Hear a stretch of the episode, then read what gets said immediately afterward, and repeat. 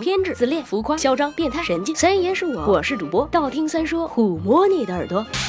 十万个为什么？现在的你有多大？如果二十五岁以下，就请忽略我，关了语音，洗洗睡吧。如果你大于等于二十五岁，请回答我一个问题：有没有觉得年轻的时候日子总是过得很慢，年纪大了反而觉得时光飞逝，春夏秋冬，一年又一年？如果你大于等于二十五岁，却没有这样的困惑，也请忽略我，洗洗睡吧。呃，那个，其实我也没有二十五岁了，李老板快四十了，他有这样的困惑。那么为什么？为什么越老越觉得时间过得快呢？人类有一个注意闸门，通俗的说，人类对于时间长短、快慢的感知都要通过这个门。当闸门开得大，通过的信息就多，时间会显得慢一些；相反，门开的小，时间会显得快一点。具体来看，像我这种年轻人，每天会经历好多好多新鲜事儿，八个小时过得像二十个小时；而像李老板那样的老年人，经历的新鲜事物太少太少，感觉上时间就快很多。想摆脱老年人时光飞逝的困扰吗？没问题，求我呀！拜了个拜。